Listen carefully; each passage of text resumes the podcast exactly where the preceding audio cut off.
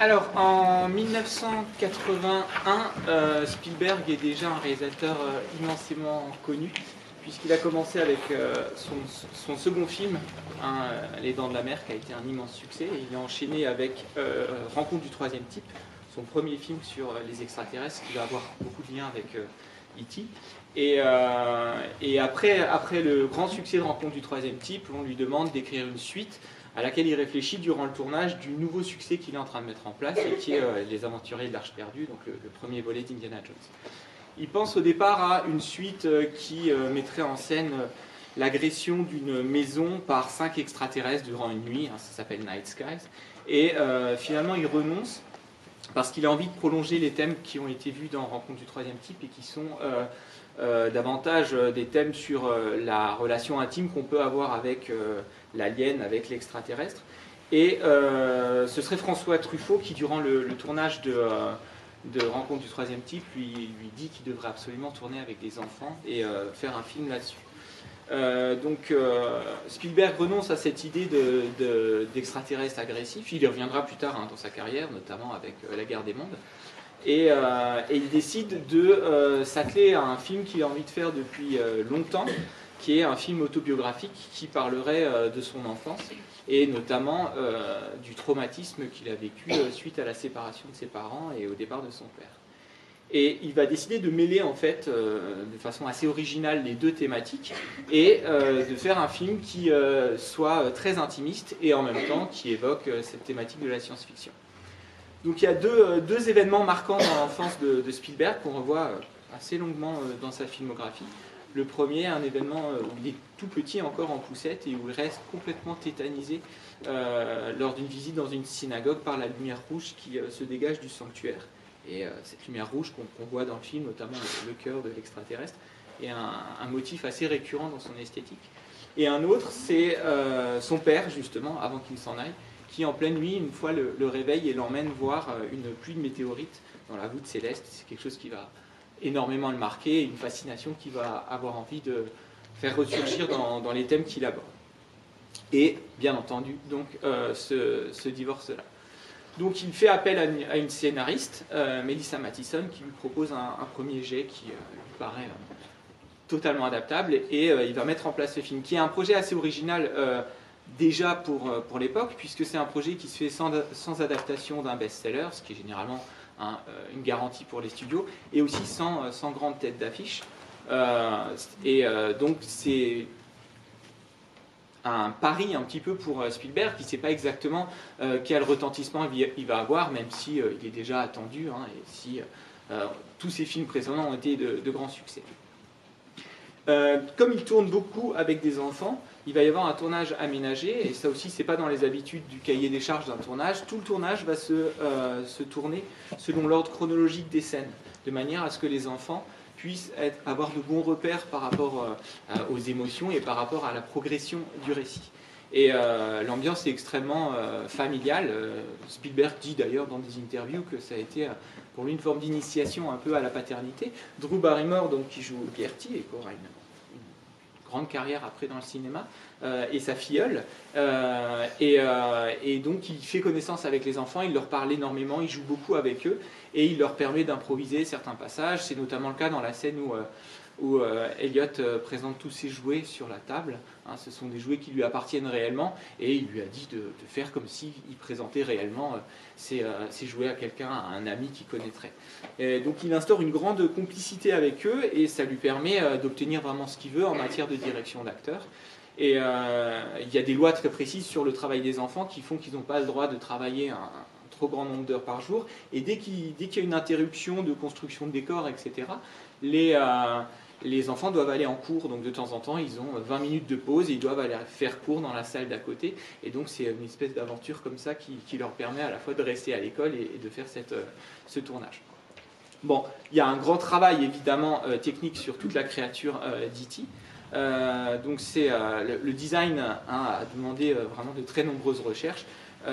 Et ils ont fini par opter pour un mix entre euh, plusieurs, euh, plusieurs visages. Il y a Albert Einstein qui a été une source d'inspiration pour le visage, un poète aussi américain qui s'appelle euh, Sandberg et, et le chat du propre concepteur de la marionnette, qui aurait beaucoup influencé les, traits de visage.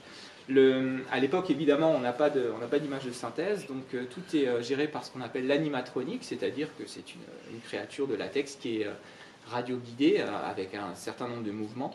Et le reste du temps, il y a plusieurs personnes qui vont euh, enfiler le costume, euh, soit des personnes de très petite taille dans toutes les scènes où ils doivent se déplacer. Il y a aussi un adolescent qui est né sans jambes, handicapé, qui va justement se glisser dans cette enveloppe, et, une mime qui fait toutes les parties avec les mains, parce que ça, ils n'ont absolument pas les capacités de, téléguider à distance ces mouvements extrêmement précis.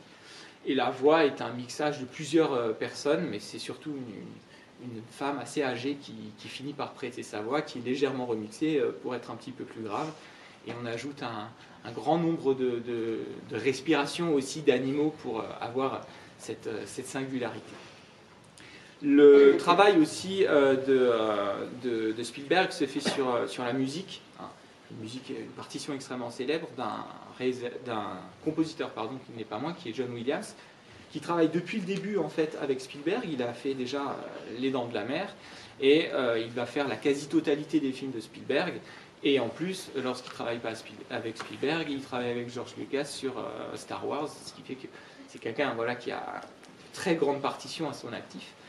Euh, les séances de travail avec Spielberg sont extrêmement intéressantes. Hein. On, voit John Williams qui lui propose des thèmes au piano et Spielberg qui réfléchit à la manière dont on va pouvoir les, euh, disposer sur, euh, sur, le déroulé du film. Une fois que la partition est construite, comme c'est le cas pour toute session d'enregistrement, vous avez un orchestre symphonique et le film qui, qui passe à l'écran et on essaye de synchroniser les parties avec l'image. Euh, et il y a des points d'accès comme ça qui doivent être des repères précis où la partition arrive à un point précis. C'est notamment le cas lorsque euh, Elliot vole pour la première fois et qu'il va passer devant la Lune. C'est la première fois en fait qu'on a ce motif qui ensuite va revenir, hein, qui est vraiment le, thème principal du film. Euh, et, il y a tellement de points d'accès d'une telle précision que l'orchestre n'arrive pas à synchroniser. Et Spielberg lui dit bon, on arrête l'idée de faire la musique avec le film derrière vous faites toute la partition sans image, et euh, quand tu as le meilleur, euh, la meilleure euh, partie enregistrée, tu me la donnes. Ce que va faire donc John Williams, et fait très, très inhabituel, Spielberg va remonter le film à partir de la musique. Finalement, c'est l'inverse. Et c'est vrai qu'on le sent vraiment, surtout sur la fin, on est vraiment dans, quelque chose de très opératique, hein, où, tout est absolument calé, correspond à des motifs précis, euh, et, on a quelque chose qui euh, devient de plus en plus euh, grandiose à mesure que le film avance. Le film donc est prêt en 1982. Spielberg, pense, s'adresser à un public type de ceux qui vont voir les films de Disney, sachant qu'à l'époque, on est dans les années 80, Disney est vraiment dans une phase où ça va pas très fort, donc qui s'attend à, un succès pour les, euh, pour les enfants, mais qui n'ira pas plus loin. Les avant-premières aux États-Unis se passent très bien, et le film fait la clôture du Festival de Cannes en 82, dans une séance hors compétition. Et là, c'est un triomphe, et Spielberg se rend compte que le film aura du succès non seulement aussi auprès des adultes, mais aussi auprès d'un public non américain, ce qui n'était pas du tout euh, une garantie pour lui, parce qu'on reviendra sur la dimension profondément américaine justement du film. Euh, le film est un succès euh, colossal. Il bat euh, le tenant du titre à l'époque, qui est justement l'épisode 4 de Star Wars, qui est sorti en 77. Et il devient le film le plus rentable de tous les temps. et il va garder ce record pendant 11 ans jusqu'à être détrôné par Jurassic Park du même Spielberg, qui va continuer d'enchaîner les succès. le film est un véritable phénomène mondial et il met en place toute une série d'éléments qui vont devenir la marque de fabrique des, grands blockbusters et des politiques euh, économiques des studios. Vous avez euh, donc le film, j'ai oublié de le dire, euh, remporte quand même 4 Oscars, celui de la meilleure musique de John Williams, mais aussi celui du son, des effets spéciaux et du mixage. Et économiquement, il y a d'autres retombées. Spielberg expérimente le placement de produits, hein, vous l'avez vu, on insiste beaucoup sur le Coca-Cola notamment. Il y a une vingtaine de marques qui sont représentées et c'est quelque chose qui va, qui va évidemment permettre euh, une exposition des produits. Euh, il y a notamment des bonbons là qu'on voit, hein, qui sont des bonbons au beurre de cacahuète qui bondissent de 65% à la suite de la diffusion du film. Et donc Spielberg, euh, là aussi, va reprendre cette formule pour Minority Report, à titre d'exemple, une vingtaine d'années plus tard, il y a une quarantaine de placements de produits, et ce seul placement-là apportera 25 millions de dollars supplémentaires pour le budget du film. Donc c'est quelque chose qui est en train de se mettre en place. Autre élément très important, les, les, produits dérivés, tout le merchandising. Alors là, il a été devancé par Star Wars, et dans son sillage, il va y avoir hein, une, inondation de, peluches, de, tout objet dérivé du film qui vont euh, là aussi être une grande source de revenus. Le film euh, ressort en 2002, et ça c'est assez intéressant par rapport justement à l'évolution aussi du, cinéma hollywoodien. Pour les 20 ans, pour le 20e anniversaire du film, le film euh, subit un toilettage, on va dire.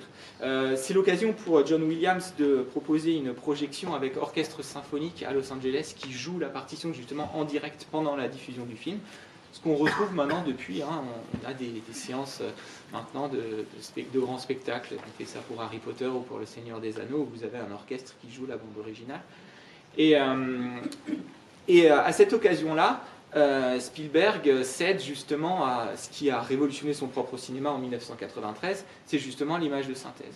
Donc il va introduire euh, quelques scènes euh, dans lesquelles l'image de synthèse va permettre des ajouts. Il y a notamment une scène supplémentaire dans laquelle E.T. prend un bain qui n'était pas jugée satisfaisante au moment du premier montage.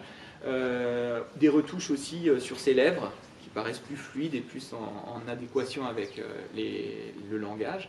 Mais aussi euh, les scènes où on voit euh, les, agents du gouvernement qui ont des pistolets sont les pistolets sont gommés au profit de Tokiwoki, donc il y a une espèce de, politiquement correct qui s'installe, et donc ça suscite un, certain nombre de commentaires à l'époque de la ressortie. Et euh, finalement, euh, Spielberg, quelques années plus tard, finira par désavouer cette version et préconiser de, voir l'original, celle que vous avez vue euh, ce soir. Et donc, ce recours-là à l'image de synthèse, c'est ce qu'a fait évidemment son ami George Lucas, hein, avec la nouvelle trilogie de Star Wars, les épisodes 1, 2, 3, qui là font la part belle aux, effets spéciaux numériques, et les ressorties incessantes des épisodes 4, 5, 6, qui eux-mêmes hein, euh, ont subi de, lourdes modifications du fait de l'image de synthèse avec un certain nombre d'incrustations. Donc le film, euh, comme je le disais, est une sorte de prolongement à euh, Rencontre du troisième type, mais Rencontre du troisième type, c'est l'histoire de la découverte progressive hein, des, aliens par des adultes, et notamment par un père qui va, et ça aussi c'est autobiographique, qui va abandonner sa famille et qui finit par vraiment partir hein, avec le vaisseau en laissant sa famille en plan sur la Terre, fasciné qu'il est par euh, la vie extraterrestre. E.T., c'est euh, la dimension euh, enfantine. Et la grande différence entre le, le, point commun, d'abord, c'est évidemment qu'on a l'idée d'aliens qui soient des aliens pacifistes, Hein, qui viennent dans une, dans une idée d'exploration, de, contact, quelque chose de tout à fait amical. Donc ça, c'est un prolongement. En revanche, la différence, c'est que autant dans euh, Rencontre du troisième type, on est dans quelque chose qui est de l'ordre de la fascination, du mystère pendant très longtemps avant une révélation finale, autant c'est exactement l'inverse dans E.T., puisqu'on est dans un univers de contes où, dès le départ, on nous présente hein, euh, le vaisseau spatial et les créatures comme étant une évidence euh, qui ne suscitera aucun questionnement. Donc on est dans un univers du conte et dans même une sorte de renversement puisque ce sont les extraterrestres qui arrivent sur Terre et qui semblent fascinés par notre normalité. Font des prélèvements sur nos végétaux et on a cette très belle image hein, de, la créature qui contemple la ville, cette ville qui est absolument gigantesque et qui pourrait faire penser d'ailleurs au, vaisseau final dans Rencontre du troisième type, hein, quelque chose de, de fascinant qui là justement semble être un domaine euh, de science-fiction et d'imaginaire. Donc ce renversement est très intéressant et toute la thématique du conte, on va la retrouver euh, dans le film. Vous avez cette grande forêt de départ hein, avec ces séquoias géants. Et puis euh, tous, les, tous les éléments du conte, on les retrouve à travers l'idée du petit poussé, il sème les, bonbons par exemple, il y a le conte de Peter Pan qui est lu par la mère, et puis toute cette thématique d'Halloween avec cet imaginaire qui envahit la ville.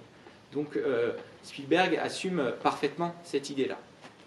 Et d'un autre côté, il y a euh, justement quelque chose qui va beaucoup l'intéresser et qui probablement contribue au, très grand succès du film, c'est le fait d'inscrire ça dans, une, euh, dans, un cadre d'une euh, très grande normalité. C'est cette fameuse banlieue américaine, hein, euh, avec cette cellule familiale qui représente tout ce que sont les années 80 et qui représente aussi une part de l'enfance de Spielberg lui-même, qui euh, apparemment aurait fait reconstituer la chambre d'Eliott comme étant vraiment similaire à celle qui était la sienne quand il avait son âge. Et il y a un grand travail sur le recours justement à toute cette vie, euh, euh, la vie de l'école, euh, le, bus jaune, etc. Tous ces éléments typiquement de la culture américaine.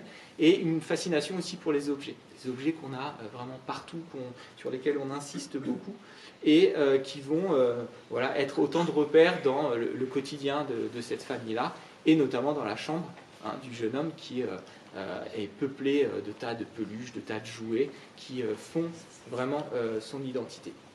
Et progressivement, cette normalité, elle va se retrouver transformée, même sublimée par le rapport justement à cet être venu d'ailleurs. Si on voit, hein, on a un grand travail aussi pour parler de ce foyer-là qui est sur les lumières. Et les lumières hein, sont très importantes dans tout le film. D'abord, c'est cette lumière justement extraterrestre, puis euh, la lumière des lampes torches, et enfin toutes les lumières intérieures, avec un grand travail sur euh, ces clairs-obscurs, les stores, etc., qui créent toujours de manière euh, fondamentale une intimité dans laquelle les enfants se retrouvent en secret. Et cette lumière va évoluer progressivement hein, jusqu'à cette grande lumière naturelle de la Lune, puis le retour du vaisseau, et évidemment la lumière qu'on a sur le doigt d'Iti et ce cœur rouge hein, qui va lui donner un nouveau sens, une lumière de plus en plus euh, mystique, on pourrait dire. Et euh, les objets eux-mêmes vont être transformés puisque le vélo va pouvoir voler, puisque l'assemblage de tous les objets euh, divers va devenir un outil de communication avec le cosmos. Donc il y a, cette, progression hein, de la normalité vers, l'imaginaire et, vers le merveilleux. C'est évidemment aussi hein, un film sur l'enfance et sur le passage de l'enfance à l'adolescence, avec un nouveau regard qui là aussi va être d'une grande influence sur tous les films à venir. Hein. On ne compte pas le nombre de, films qui ont suivi directement dans les années qui, suivent, mais même euh, des décennies plus tard, sur euh, la bande d'enfants hein, qui est en, contact avec le paranormal et dans un monde parallèle euh, aux adultes. Elliot, hein, c'est l'enfant qui qu'on ne croit pas au départ, c'est celui qui, dans le jeu de rôle du départ, ne peut pas être le maître du jeu, il est mis à l'écart par son grand frère parce qu'il n'est pas suffisamment grand et qui progressivement évidemment va euh, subir une sorte de, rite de passage sur plusieurs domaines. Il va devenir le maître du jeu, très clairement, puisque c'est lui qui va mener euh, toute cette odyssée. Il va aussi euh, apprendre à embrasser une fille grâce à son contact avec, avec la créature et euh, s'affranchir aussi du monde des adultes et s'affranchir euh, peut-être aussi de, ce traumatisme, en tout cas essayer de, l'accepter un petit peu de, l'absence de cette figure, de l'absence du père. Euh, et, ce sur quoi Spielberg insiste beaucoup, ce sera un des thèmes qu'on retrouvera dans un très grand nombre de ses films, c'est justement la capacité qu'ont les enfants à l'ouverture vers le surnaturel et le merveilleux. D'où euh, ce passage très intéressant de montage alterné entre la mère qui lit Peter Pan à Gertie et qui lui explique la nécessité de la croyance dans euh, la magie pour euh, pouvoir avoir les yeux grands ouverts, si vous voulez, et cette scène simultanée où effectivement le surnaturel est en train de se passer dans la réalité au sein même de cette maison. Et, et d'où aussi la nécessité qu'ont les enfants de vivre par eux-mêmes à l'écart du monde des adultes pour pouvoir faire perdurer euh, euh, ce, merveilleux. Euh, c'est le cas quand les, grands frères disent à Gertie que les adultes ne peuvent pas voir, hein, ce qui est faux dans, le film, mais qui effectivement symboliquement est très juste. Parce que le monde des adultes, tel qu'il est représenté par Spielberg, hein, il aussi entre deux grandes tendances. La première, c'est celle de la frayeur. On se rend compte, hein, dès l'arrivée hein, d'E.T. Dans, la forêt, que euh, finalement ceux qui font peur, ce ne sont pas euh, les, extraterrestres, ce sont les humains et les adultes. Et pendant tout le film, jusqu'à un moment très avancé, on ne verra aucun visage d'adulte. Toute la mise en scène est tout le temps morcelée de manière à ce que euh, on ne voit. Alors il y a ce fameux trousseau de clés hein, qui, un, recours qui nous permet de personnifier une des fonctions, une de ces silhouettes.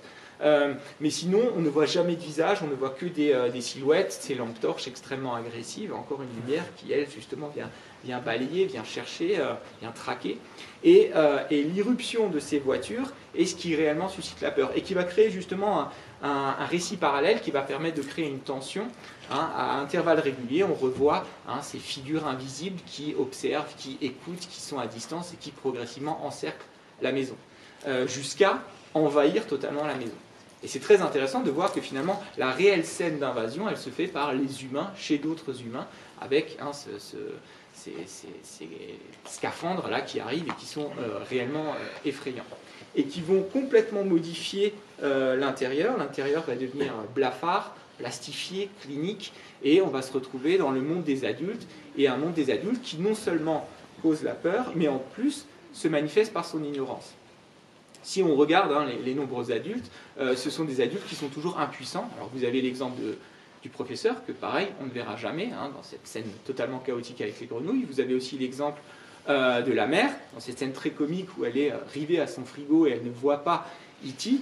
et à plusieurs moments, il y a tout un ballet comique qui permet qu'à chaque fois, il échappe à son regard. Et si on regarde la mère, en gros, son seul centre d'intérêt, c'est le frigo, et elle passe son temps à être éclairée par lui comme si c'était son, phare à elle dans la nuit et son unique préoccupation, et c'est elle de faire manger ses enfants. Et elle est rivée à tout ce qui est de l'ordre du fonctionnel et non du merveilleux. Et de l'autre côté, vous avez l'homme aux clés, qui, euh, là aussi, assez ironiquement, hein, ce trousseau de clés semble être une espèce d'antithèse de sa fonction, puisqu'il passe son temps à, ne pas trouver, et lorsqu'il trouve, eh bien, il avoue qu'il est totalement dépassé, et il ne contribuera en rien à, euh, la résolution de, quoi que ce soit. Euh, au contraire, il est un spectateur. Et quand la seule fois où il parle, il pourrait devenir une figure paternelle, clairement, hein, pour, euh, pour Elliot, mais il dit en gros que grâce à Elliot, il régresse à l'enfance, et il dit qu'il attend ça depuis qu'il a 10 ans. Et que tout ce qui arrive lui permet, si vous voulez, de d'évoluer vers un retour à son enfance. Ce qui est vraiment un petit peu le, grand message euh, du film.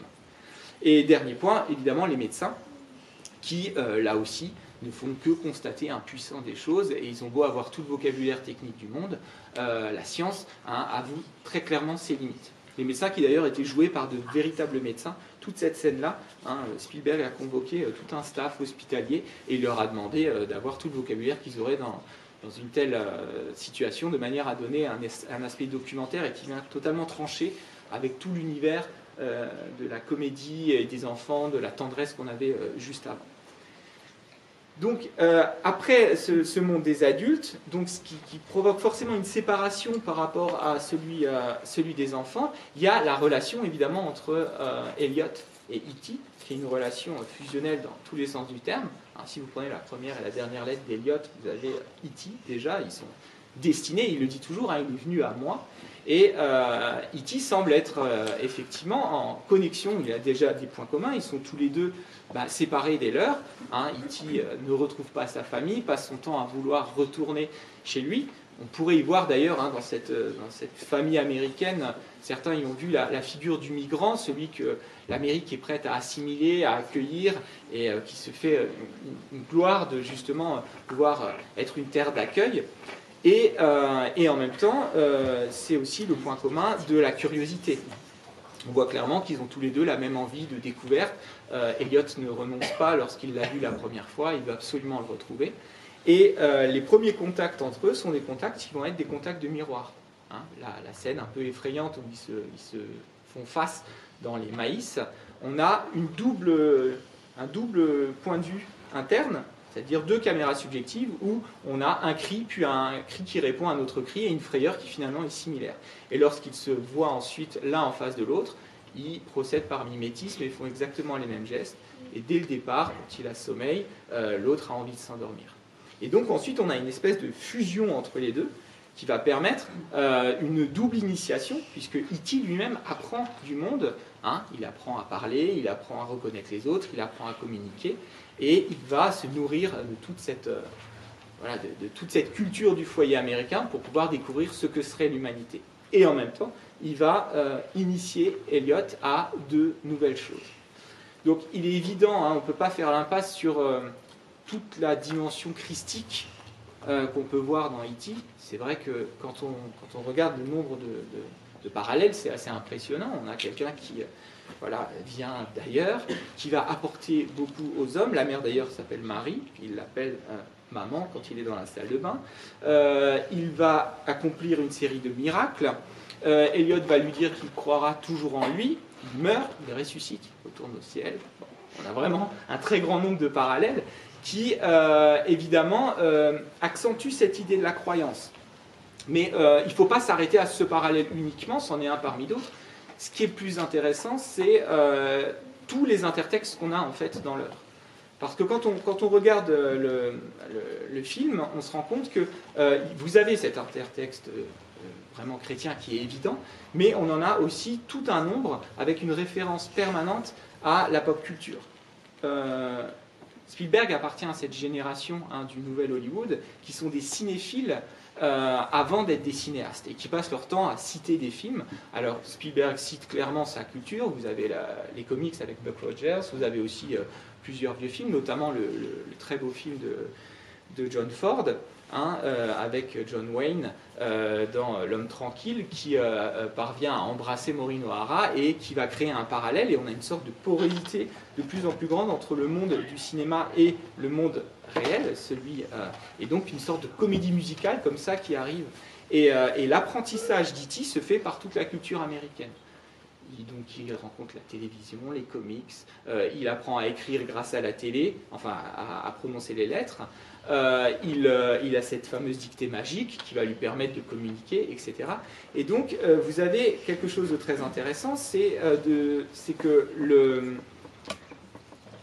Spielberg se réfère à des mythologies en même temps qu'il en crée une nouvelle. Et très clairement, on est au début des années 80, Spielberg, probablement sans le savoir, est en train de mettre en place cette grande mythologie qui va se diffuser dans le monde entier de ce que serait la culture américaine vous en avez vraiment l'essence même dans tout le film. Et c'est une culture qui commence à devenir autoréférentielle. Exemple, les références à Star Wars. Vous avez les petits jouets, vous avez le croisement évidemment avec Yoda, hein, où il dit en gros euh, Home, c'est de là que je viens. Donc un clin d'œil de Spielberg à l'ami George Lucas. On peut se demander d'ailleurs si c'est pas aussi un placement de produit. Hein. Il y a toujours un peu de cynisme aussi quand même là-dedans. Et euh, d'ailleurs, Lucas lui rendra la politesse, puisque dans l'épisode 1, euh, il y aura dans le cinéma intergalactique un moment E.T., un, enfin un membre de la race d'E.T. qui est présent. Un petit endroit, il faut vraiment le savoir pour le voir. Mais en tout cas, il y aura ce retour, si vous voulez. Et donc, on a un univers qui se crée, qui est euh, celui de la pop culture, très clairement. Et, euh, et E.T. est celui qui, justement, apprend ce qu'est l'humanité par le biais de la pop culture, de la culture populaire. Et euh, ça en devient une, une sorte d'école du regard à la fois pour E.T., mais aussi pour Elliot, qui va apprendre à voir différemment les choses. Et on se retrouve à la fin du film avec euh, cette, euh, cette, fermeture à l'iris sur E.T., hein, qui disparaît de la vue, mais qui, bien entendu, fidèle à tout ce qui a été dit de manière assez appuyée pendant tout le film, va rester dans les cœurs, va rester dans les esprits, va rester dans l'imaginaire à la fois des enfants et même des adultes. Et à la fin euh, du film, Spielberg a pu euh, très clairement mettre en place sa démonstration. Euh, dans sa science-fiction, ce qui importe le plus pour lui, c'est clairement la fiction et l'imaginaire. Il le remontrera à travers notamment euh, son adaptation de Peter Pan, mais en tout cas pour lui, l'imaginaire est fondamental. Il y aura d'autres éléments dans sa carrière où il accentuera l'aspect scientifique. On peut le voir à travers le cauchemar technologique de Minority Report, par exemple. Mais là, pour le moment, il milite pour le merveilleux, pour l'histoire et pour la capacité qu'on aurait à affronter, hein, après euh, avoir été émerveillé, à affronter la, la, dure réalité, notamment celle d'un foyer euh, dénué de père. Voilà pour ce film. Merci de votre attention.